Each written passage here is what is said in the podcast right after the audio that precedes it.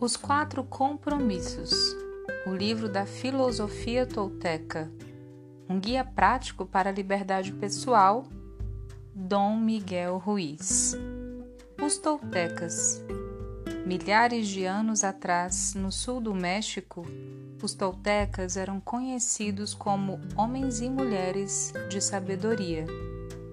Antropólogos se referem a eles como uma nação ou raça mas, na verdade, eram cientistas e artistas que se associaram para explorar e conservar a sabedoria espiritual e as práticas dos antigos. Encontraram-se como mestres e estudantes em Teotihuacan, a cidade antiga das pirâmides, próxima à cidade do México, conhecida como o lugar onde o homem se torna Deus. Ao longo dos milênios, os Nagual foram obrigados a manter sua existência na clandestinidade. A conquista europeia, combinada com o mau uso do poder pessoal por alguns poucos aprendizes, tornou necessário ocultar o conhecimento ancestral daqueles que não estavam preparados para usá-lo ou que pretendiam usá-lo apenas com objetivos pessoais. Felizmente, a sabedoria esotérica tolteca estava incorporada e foi transmitida por gerações de diferentes linhagens de Nagual.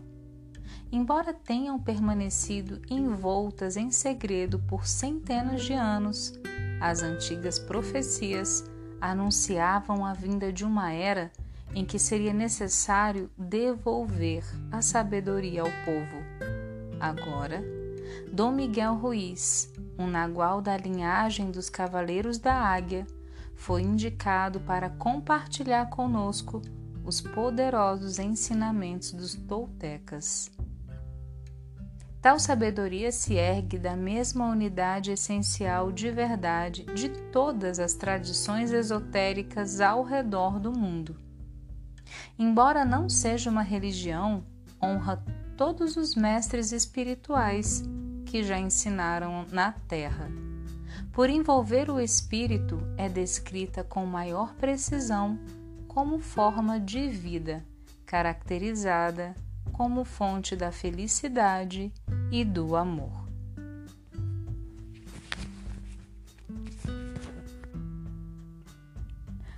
Há três mil anos atrás, havia um ser humano como eu e você que vivia perto de uma cidade cercada de montanhas. Embora estudasse para tornar-se xamã e para aprender a sabedoria de seus ancestrais, não concordava completamente com todos aqueles ensinamentos. Em seu coração, sentia que existia algo mais um dia, enquanto dormia numa caverna, sonhou que viu o próprio corpo dormindo. Saiu da caverna numa noite de lua nova. O céu estava claro e ele enxergou milhares de estrelas. Então, algo aconteceu dentro dele que transformou sua vida para sempre. Olhou para suas mãos, sentiu seu corpo e escutou sua própria voz dizendo: Sou feito de luz, sou feito de estrelas. Olhou novamente para o alto e percebeu que não eram as estrelas que criavam a luz, mas sim a luz que criava as estrelas. Tudo é feito de luz, acrescentou ele. E o espaço no meio não é vazio ele soube tudo o que existe num ser vivo. Soube como que é a luz. Soube que a luz é a mensageira da vida, porque está viva e contém todas as informações. Então compreendeu que, embora fosse feito de estrelas, ele não era essas estrelas. Sou o que existe entre elas, pensou. Assim, chamou as estrelas de tonal e a luz entre elas de nagual, e percebeu porque a harmonia e o espaço entre os dois eram criados pela vida ou intenção. Sem a vida, o tonal e o nagual não poderiam existir. A vida é a força do absoluto, do supremo, do Criador que tudo cria. Essa foi a sua descoberta. Tudo que existe é uma manifestação do ser que denominamos Deus. Tudo é Deus. E logo ele chegou à conclusão de que a percepção humana é apenas a luz que percebe a luz. Viu também que a matéria é um espelho. Tudo é um espelho que reflete a luz e cria imagens a partir dessa luz. E o mundo da ilusão, o sonho, é apenas fumaça que nos impede de enxergar quem realmente somos.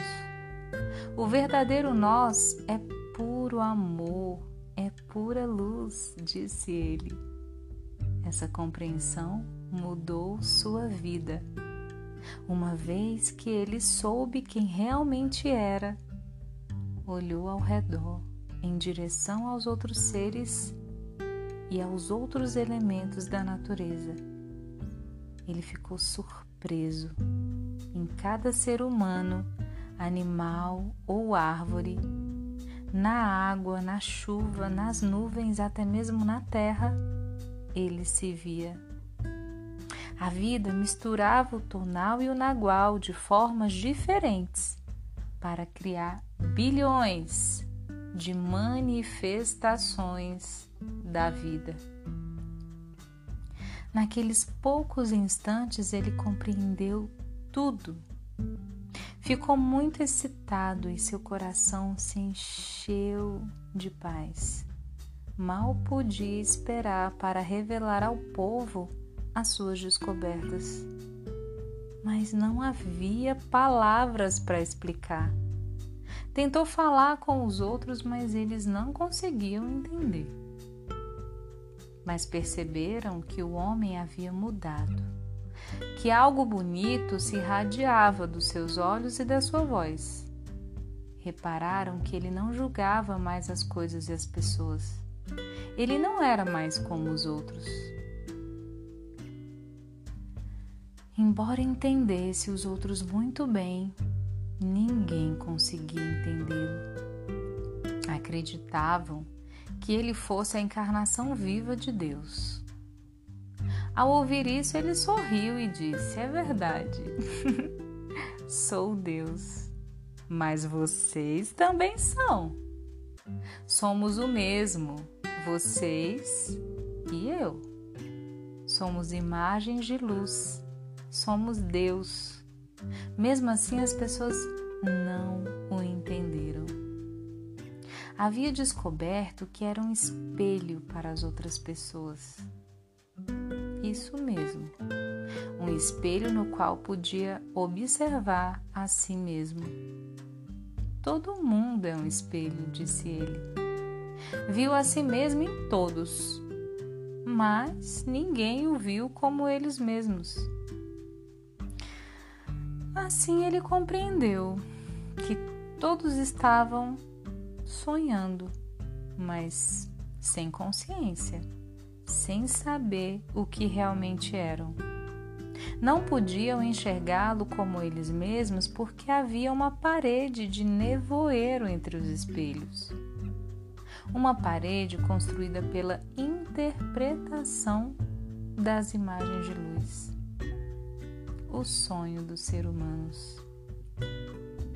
Então percebeu que logo iria esquecer tudo o que aprendera, como queria lembrar-se de todas as visões que tivera, decidiu chamar a si mesmo de espelho enevoado, para que sempre soubesse que a matéria é um espelho e a névoa do meio é o que nos impede de saber quem somos.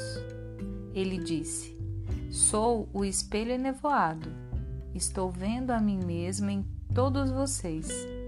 mas não nos reconhecemos por causa do nevoeiro que há entre nós.